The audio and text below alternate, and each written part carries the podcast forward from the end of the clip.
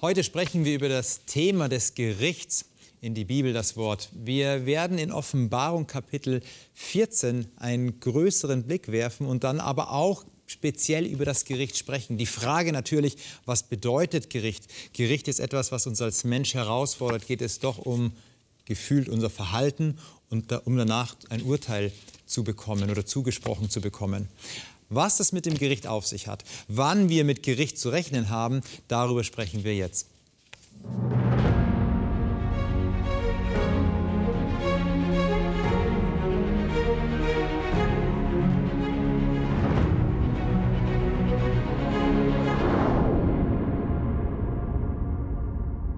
Günther, schön, dass wir heute ein ganz besonderes Thema betrachten werden, das Thema des Gerichts. Du bist Theologe, du wirst uns jetzt mit ähm, durch den Text nehmen, auch durch die Thematik des Gerichts. Auch so vielleicht die Frage nochmal klären bzw. beleuchten, wann, das Wann des Gerichtes. Aber bevor wir jetzt in einen Text einsteigen, darf ich mich erst an Sie wenden. Sie haben wahrscheinlich schon Ihre Bibeln aufgeschlagen. Sie bekommen gleich den Bibeltext, in den wir einsteigen werden. Nehmen Sie Ihre Stifte zur Hand, schreiben Sie mit. Und wenn vielleicht der ein oder andere Punkt nochmal da ist, den Sie sich zu Gemüte führen wollen, dann dürfen Sie die Sendung auch gerne in der Mediathek nochmal ansehen. Günther, und wir starten mit einem Text aus der Offenbarung, Kapitel 14, den wir zusammen aufschlagen und ich werde ihn lesen. Der steht in Kapitel 14, Vers 7. Ich werde trotzdem, um den Kontext nochmal ähm, ja, mit, mitzunehmen, Vers 6 lesen. Und ich sah einen anderen Engel fliegen mitten durch den Himmel, der hatte ein ewiges Evangelium zu verkünden, denen, die auf Erden wohnen, alle Nationen und Stämmen und Sprachen und Völkern. Und er sprach mit großer Stimme, fürchtet Gott und gebt ihm die Ehre, denn die Stunde seines Gerichts ist gekommen. Und betet an den, der gemacht hat Himmel und Erde und das Meer und die Wasserquellen. Also wir haben hier natürlich dieses Thema des Gerichtes, was, äh, was in den Versen herauskommt, aber auch ein anderes Thema der Anbetung. Inwieweit gehören denn diese beiden Themen zusammen, Anbetung und Gericht? Also zunächst mal würde ich sagen, ähm, das eine ist eine Ankündigung mhm. und das andere ist eine Aufforderung. Mhm. Ähm, und äh, von daher äh, glaube ich schon, dass es auch sehr eng zusammenhängt äh, mit dem Hinweis, dass da jetzt etwas Ernsthaftes mhm. geschieht ähm, soll das nicht einfach nur zur Kenntnis genommen werden, sondern es soll daraus auch etwas geschehen. Mhm. Äh, dann diese Anbetung dann, ja. Ähm, also das heißt, es äh, sagt etwas, aber nimmt den Menschen gleichzeitig in eine Verantwortung mit hinein, auch dementsprechend sich zu verhalten. Wir kriegen nicht nur eine Information, mhm. sondern äh, wir haben gleichzeitig auch etwas, womit wir umgehen sollen. Was macht das mit uns? Was soll das bewirken? Mhm. Ähm, also von daher, beides hängt hier sicherlich sehr eng zusammen. Hängt zusammen. Wenn jetzt die Sprache von Gericht da ist, dann stellt sich ja eine unweigerliche Frage oder drängt sich eine Frage ähm, auf, das ist, wann ist es denn soweit? Wann ist denn das Gericht dann da? Wenn ich etwas tun soll, wenn ich vielleicht in Verantwortung, in eine Resonanz kommen soll, ja, wann ist denn das Gericht? Das gebe ich jetzt einfach weiter, die Frage. Wann, wann ist es denn dann soweit? Ja, die erste Überlegung, die hier vielleicht kommen kann, ist das hier schon die Wiederkunft Jesu? Ja. Äh, ist das Gericht hier mit der Wiederkunft Jesu gleichzusetzen? Mhm, mhm. ähm, und um die Frage beantworten zu können, müssten wir jetzt eigentlich noch eine Fülle anderer Texte äh, im Neuen Testament mit heranziehen. Was hat Jesus selber gesagt über das Endgeschehen, wenn er wiederkommt, wie sieht mhm. das aus? Mhm. mhm. Und das kann ich ähm, aus der Fülle der Texte, die man da jetzt vielleicht wählen könnte, Aha. ist für mich ein Text sehr wichtig. Ja. Und zwar aus dem 1. Thessalonicher Kapitel 4. Und wir werden sehen, wenn wir ihn uns anschauen, mhm. ähm, dass wir hier also einige Schritte daraus ableiten können äh, und uns mit der Frage besser klarkommen, ist das Gericht hier die Wiederkunft mhm. oder ist was anderes damit gemeint? Also zuerst mal ist es wichtig, hier in Offenbarung zu sehen, wo wir uns befinden. Wiederkunft und Gericht sind zwei unterschiedliche Dinge. Es ist nicht so, diese jetzt ist die Wiederkunft und dann ist das Gericht, sondern Gericht ist etwas, was scheinbar vorher kommt. Naja, aus dem Text hier kann man es nicht unbedingt jetzt so sehen, hier in Offenbarung 14. Mhm. Äh, könnte auch das Empfinden da sein, ach, jetzt ist Wiederkunft hier, nah obwohl die Aufforderung, dann etwas zu tun, eigentlich äh, obsolet wäre. Ja, irgendwo. Okay. Dann lass uns doch gleich mal in den ersten Thessalonicher reingehen. 1. Thessalonicher Kapitel 4. Ja. Und ähm, dann darfst du, wenn du den Text natürlich zitiert hast, auch gleich lesen. Mhm. 1. Thessalonicher Kapitel 4. Ja, äh, ich würde hier den Abschnitt ab Vers 13 lesen, mhm. Mhm. Äh, von 13 bis 18. Ja. Ähm, wir wollen euch aber, liebe Brüder, nicht im Ungewissen lassen über die, die entschlafen sind, damit ihr nicht traurig seid wie die anderen, die keine Hoffnung haben. Denn wenn wir glauben, dass Jesus gestorben und auferstanden ist, so wird Gott auch die, die entschlafen sind, durch Jesus mit ihm einherführen. Denn das sagen wir euch mit einem Wort des Herrn, dass wir, die wir leben und übrig bleiben bis zur Ankunft des Herrn, denen nicht zuvorkommen werden, die entschlafen sind. Denn er selbst, der Herr, wird, wenn der Befehl ertönt, wenn die Stimme des Erzengels und die Posaune Gottes erschallen, herabkommen vom Himmel und zuerst werden die Toten, die in Christus gestorben sind, auferstehen. Danach werden wir, die wir leben und übrig bleiben, zugleich mit ihnen entrückt werden auf den Wolken in die Luft dem Herrn entgegen, und so werden wir bei dem Herrn sein alle Zeit. So tröstet euch mit diesen Worten untereinander. Wenn man den Text jetzt so schnell liest, könnte man erstmal meinen, da geht es um Auferstehung, es geht um ein ja. Wort des Trostes. Jetzt hast du den Text aber auch in Verbindung mit Gericht gebracht, also mit Offenbarung Kapitel 14. Inwieweit hängt es jetzt für dich hier zusammen? Also zunächst mal würde ich hier aus dem Text drei Dinge hervorheben. Äh, da passiert hier, wenn Jesus wiederkommt, Folgendes. Es wird eine Auferstehung der verstorbenen Gläubigen geben. Mhm. mhm. Es wird eine Verwandlung der lebenden Gläubigen geben. Mhm. Und als drittes ist es dann, dass sie gemeinsam entrückt werden, dem Herrn entgegen. Mhm. Mhm. Also diese drei Dinge passieren hier. Mhm.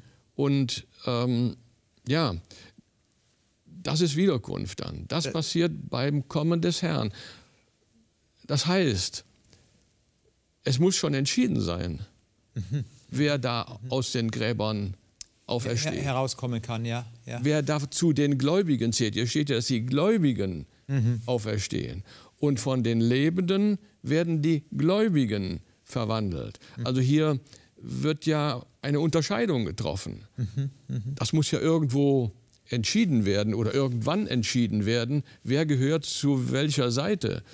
Das muss offenbar vorher geschehen sein. Also ist das, was hier Paulus beschreibt, sozusagen der Endpunkt. Jesus kommt wieder und die Gläubigen werden in den Himmel aufgenommen, aber dann kann man ja auch natürlich sagen, wenn im Vorfeld das Gericht stattgefunden hat, dann ist es ja eigentlich ein Gericht, das äh, für, für Gläubige ist, äh, das, wo die Gläubigen Recht verschafft wird und nicht unbedingt eine negative Konnotation. Ja, ich habe jetzt das Wort Entscheidung gewählt. Mhm. Ähm, Gericht hat für uns immer so ein, eine bestimmte Farbe, eigentlich immer eher so ins Negative. Ja, ja, ja. Äh, also hier ist einfach, es fällt eine Entscheidung. Mhm. Auf welche Seite gehöre ich? Und das muss irgendwie vor dem Kommen des Herrn oder wie hier das so beschrieben wird, bevor die Posaune da zu mhm, hören ist mhm, und mhm. all das, was da in dem äh, Vers vorher da steht, ähm, das, es muss vorher entschieden mhm. worden sein. Mhm. Ähm, ja. Wenn ich jetzt den Text aber lese, da ist ja noch eine andere theologische Komponente mit drinnen. Darum geht es zwar jetzt nicht ganz speziell, aber wenn gläubige Toten aufer, äh, auferweckt werden, das hat ja auch, äh, hat ja auch eine theologische Dimension wahrscheinlich, mhm. Äh, was den Tod angeht. Ja, also die Bibel spricht ja sehr deutlich von der Auferstehung. Ähm, und hier in dem Text ja auch. Das heißt, wo waren die Toten denn dann bis dahin? Ja. Und da können wir nur sagen, na, offenbar im Grab. Mhm, mh. Und jetzt kommt dann die Stimme des Erzengels und, und, und äh, die Bringt gläubigen Toten werden auferstehen. Das heißt, bis dahin, Jesus hat den Tod ja auch als Schlaf bezeichnet. Mhm. Also äh, sie ruhen. äh, in der Zeit, bis Jesus wiederkommt. Mhm. Äh, von daher kommen wir hier an ein anderes Thema durchaus heran. Mhm. Äh, Seelenverständnis. Äh, gibt es da so etwas wie ein äh, schon. Schon irgendwie verortet im Himmel, woanders verortet? Ja, äh, manchmal die Aussage, bei, man, die man bei Beerdigungen auch hört oder im privaten Gespräch dann, ja, der schaut jetzt vom Himmel herab. Ja, ja. Äh, also wenn er schon im Himmel ist und, und herunterschaut, äh, wofür dann noch eine Auferstehung? Ja? Würde hier dann nicht, äh, ja. nicht in diese Richtung daher, Das hängt ja. durchaus theologisch mhm. dann alles etwas zusammen, mhm. äh, wird hier schon zwischen den Zeilen eigentlich ja mit angesprochen. Mhm. Wenn, wenn wir jetzt, oder du hast es gesagt, es findet also vor der Auferstehung das Gericht statt. Also es muss vorher eine Entscheidung gefallen sein natürlich so als fragender Bibelleser möchte man ja immer tiefer eintauchen und dann ist die Frage des Wanns noch mal zentrierter. Also kann man es dann noch genauer sagen oder ist es einfach so, ja, irgendwann vor der Wiederkunft oder gibt es da doch noch mal vielleicht das ein oder andere, in welche Richtung man denken könnte oder gedacht wurde? Naja, es hat immer wieder Leute gegeben, die diesen Fragen äh, jedenfalls versucht haben nachzugehen. Kann man da genaueres erfahren? Ähm, ja, ich greife jetzt mal zurück auf eine Gruppe, die sie im 19. Jahrhundert sich da gebildet hatte, mhm, mhm, äh, unter der Leitung von William Miller, äh, sogenannten Milleriten. Ähm, die haben die prophetischen Texte des Alten Testamentes genommen und haben äh, naja, daraus sehen können, zum Beispiel in Daniel 7, in dem Buch Daniel, da ist die Rede vom Bücherauftun mhm. oder dass der Alte sich auf den Thron setzt. Was gerichtliche Sprache ist. Das so, ist Gerichtssprache. Mhm. mhm. Das ist ziemlich eindeutig, mhm. dass da äh, auch etwas stattfindet. Äh, und dann ist auch interessant, dass dann, dann noch jemand hinzukommt, der aussieht wie ein Menschensohn.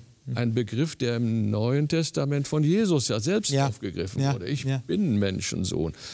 Hm. Das mal nur als Hinweis an der Stelle. Ähm, und diese Gruppe um William Miller hat also jetzt diese Texte studiert, äh, kam dann zur Überzeugung, hier geht es um Endzeit, um Endgericht. Dann haben sie weitergelesen, Kapitel 8 und 9 in Daniel. Da kommt dann noch Zeitangabe, 2300 Abend und Morgen. Und so haben sie dann das Ganze schematisiert, kamen zu einem Ergebnis 1844.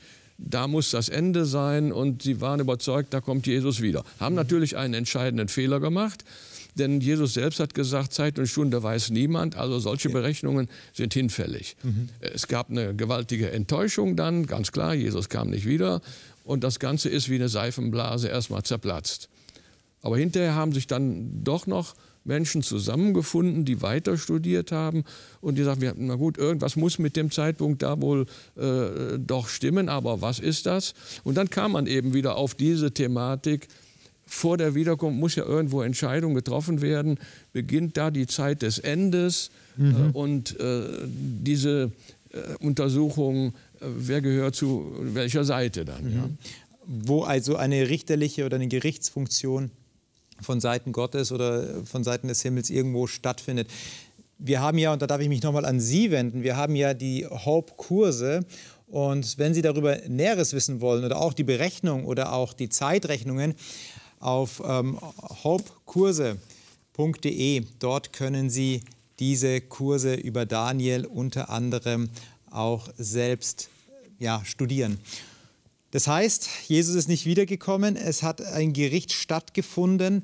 Ähm, es gibt aber noch andere, ähm, andere Lehren, die in der Vergangenheit auch kursiert sind, gerade auch was das ähm, Wiederkunftsgeschehen angeht, wo man gesagt hat, ja, also es kann auch ganz mysteriös ablaufen. Ja, also äh, ich habe ja den Text hier gelesen aus 1. Thessalonicher 4 und äh, wenn man dann nochmal auf den Text so schaut, einer der drei Punkte war äh, auch die gemeinsame Entrückung dem mhm. Herrn entgegen. Ja. Ja, ähm, ja, dazu kann man hier an der Stelle vielleicht noch auch erwähnen, ähm, es hat da ja auch immer wieder so Vorstellungen gegeben, wie das ablaufen kann. Und da erinnere ich mich einfach an die Bücher von LaHaye und Jenkins. Ähm, Im Amerikanischen zunächst einmal Left Behind, ist auch ins Deutsche mhm. übersetzt worden. Mhm. Und nach meinem Ermessen, soweit ich weiß, glaube ich, über 50 Millionen Auflagen äh, dieser mhm. äh, Romanserie. Ist eine Romanserie, keine theologische Fachbuchreihe. Ähm, aber darin wird dann so eine geheime Entrückung geschildert. Also, dass dann äh, im Flugzeug plötzlich der Pilot weg ist und mhm. das Flugzeug alleine weiterfliegt, ja, mhm. weil er entrückt worden ist. Oder im Taxifahren plötzlich ist der Taxifahrer weg und das Auto fährt allein irgendwo weiter. Ja. Ähm, solche äh,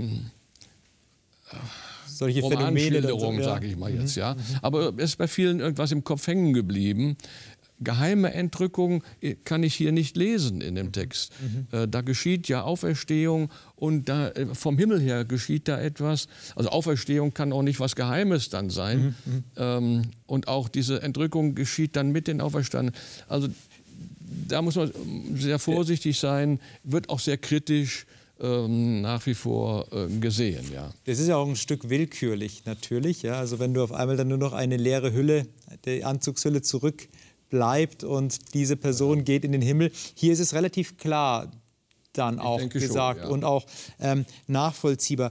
Inwieweit, denn ich lese ja hier einen, einen interessanten Vers in Vers 13, dass es darum geht, wir wollen euch nicht in Ungewissheit lassen. Also mhm. das hat was mit Gewissheit zu tun. Ja. Welche Gewissheit kann ich daraus nehmen als, als Mensch, der jetzt die Bibel ernst nimmt? Ähm, und wie trägt mich die in, dem Leben, in meinem Leben? Also egal wie ich jetzt äh, so Zeitberechnungen sehe oder auch mit äh, dem, was die Miller-Bewegung äh, da angefangen hatte, egal wie ich das jetzt einordne, alle Christen sind sich einig, auch aus Grund solcher Texte, Jesus ist auferstanden und Jesus kommt wieder. Mhm, mh. Äh, das ist etwas, was sicher ist. Das, das ist gewiss für uns. Und weil wir dessen gewiss sein können, weil er auferstanden ist, werden wir auch auferstehen. Äh, wenn wir vor seinem Kommen sterben, ähm, kann uns das Mut machen. Mhm. das können wir hier festhalten. Das, das, das ist wichtig für uns auch heute dann. Ja? Auch wenn gerade die Welt nicht danach aussieht, dass, ich nenne es jetzt mal, dass Gott Gericht hält, äh, begegnet mich in, mir nicht in meinem Leben, aber ich weiß, es gibt trotzdem eine Gewissheit, er kommt wieder, er hält Gericht, er wird auferwecken, er wird, er wird verwandeln, er wird in den Himmel den Menschen mit aufnehmen, der ihn liebt. Ja, ich meine, die politischen Ereignisse, die wir momentan erleben, oder die ganze Weltsituation, die macht uns schon Sorgen. Ja? Und äh, ich kann mir auch vorstellen, dass etliche Angst haben vor der Zukunft.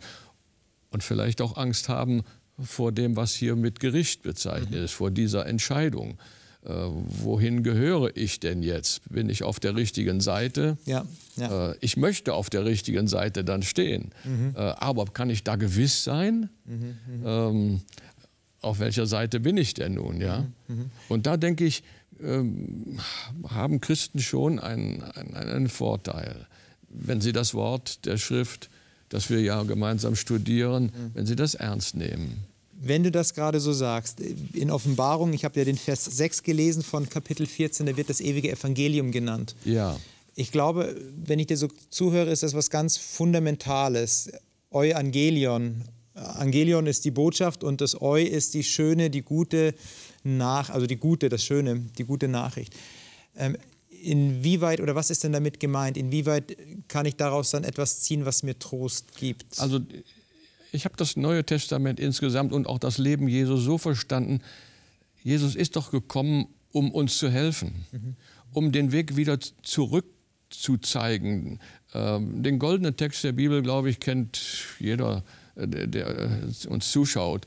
Äh, Gott hat die Welt so geliebt, mhm. dass er seinen Sohn gesandt hat, damit alle gerettet werden können. Mhm. mhm. Gott will retten, Gott will äh, Gemeinschaft mit uns. Also er will das Positive, er, er will nicht richten mhm. äh, in mhm. dem Sinne, er will nicht zerstören. Da, darum geht es ihm nicht. Er möchte retten und deswegen bietet er uns das ja an, dieses Evangelion, dieses Evangelium. Ähm, und wenn ich das annehme, wenn ich mich an Jesus halte, dann darf ich wissen, okay, Jesus hat gesagt, dann gehörst du zu mir und dann darfst du dabei sein. Brauchst keine Angst haben. Mhm. Er hat uns sogar einen Text hinterlassen. Also wer an mich glaubt, der kommt gar nicht in das Gericht. Mhm. Also in die Ver Abschiebung, sagen wir mal, ja. Mhm. Nein, der, der, der steht auf meiner Seite. Mhm. Dessen können wir gewiss sein. Und das ist doch eine schöne Botschaft. Also das heißt, derjenige, der mich erlöst hat, ist auch derjenige, der, ähm, der zu Gericht sitzt, beziehungsweise der mein Leben auch noch mal ansieht. Das ist mein Verteidiger. Ist der Verteidiger. Das ist mein Fürsprecher. Mhm. mhm. Begriffe, die die Bibel ja auch so nennt dann, ja. Mhm. Mhm. Äh, deswegen brauche ich keine Angst zu haben. 1. Thessalonicher sagt nochmal, und da springen wir nochmal ganz kurz zurück, 1. Thessalonicher sagt ganz am Anfang, Kapitel 4, ähm, ähm, dass man sich unter, mit dieser Botschaft trösten soll. Inwieweit ist denn das dann Trost, dass diese Auferstehung, dass sich das alles so ereignet, wie es dort beschrieben ist? Also ich sage mal so, als mein Großvater, mein Opa starb, ähm, haben wir diesen Text gelesen. Mhm. Äh, wir waren traurig, als er starb aber wir konnten uns trösten damit, mit dieser Perspektive, wenn Jesus wiederkommt, wird es eine Auferstehung geben. Wir werden dabei sein dürfen. Wir, wir warten darauf, wir freuen uns darauf. Wir werden uns wiedersehen können. Also das ist ein Trost, der sehr existenziell heute auch dann sein kann. Ja. Mhm, mh. Ist eine schöne Botschaft dann. Also eine Botschaft, die sich lohnt äh, festzuhalten, tatsächlich, ja. auch wenn sie im ersten Moment erstmal befremdlich wirkt, äh, Gericht, mhm. aber letztendlich hat die Bibel eine gute Botschaft und hat eine gute Nachricht, eine ewige gute Nachricht, ja. die äh, über alle Zeit hält. Und die gilt es auch heute Menschen weiterzusagen. Nicht das Gericht in erster Linie, also hab Angst davor, sondern die Botschaft, wende dich an Jesus, dann brauchst du vor, vor all dem gar keine Angst zu haben. Mhm. Dann bist du auf der richtigen Seite. Günther, das nenne ich mal ein Schlusswort. Ich danke dir, dass du hier warst. Mhm. Und das gebe ich Ihnen mit, gerade diesen letzten Satz. Wenden Sie sich an Jesus, dann brauchen Sie vor dem, was denn da kommt, keine Angst zu haben. Ja, wann ist das Gericht? Ist eine Frage, die tatsächlich es sich lohnt, überdacht zu werden. Es gibt da unterschiedliche Zugänge, wie wir jetzt auch gerade in, der, in dem Gespräch ähm, formuliert haben. Aber eines ist ganz sicher, dass Gott Gericht hält, aber dass dieses Gericht etwas ist, das den Menschen eigentlich eine ganz, ganz gute Botschaft und eine große Hoffnung gibt, dass er der Fürsprecher ist ihres Lebens, wenn sie es denn zulassen. Und das ist eine Botschaft, die wirklich ewig gültig sein sollte, oder? Und genau das sagt die Bibel. Das ist das ewige Evangelium. Ich wünsche Ihnen alles Gute. Wenn Sie Fragen haben in dieser Thematik, dann wenden Sie sich gerne an mich, schreiben Sie mir oder eben auch an die Hauptkurse. Ich wünsche Ihnen alles Gute. Bleiben Sie behütet. Gott mit Ihnen.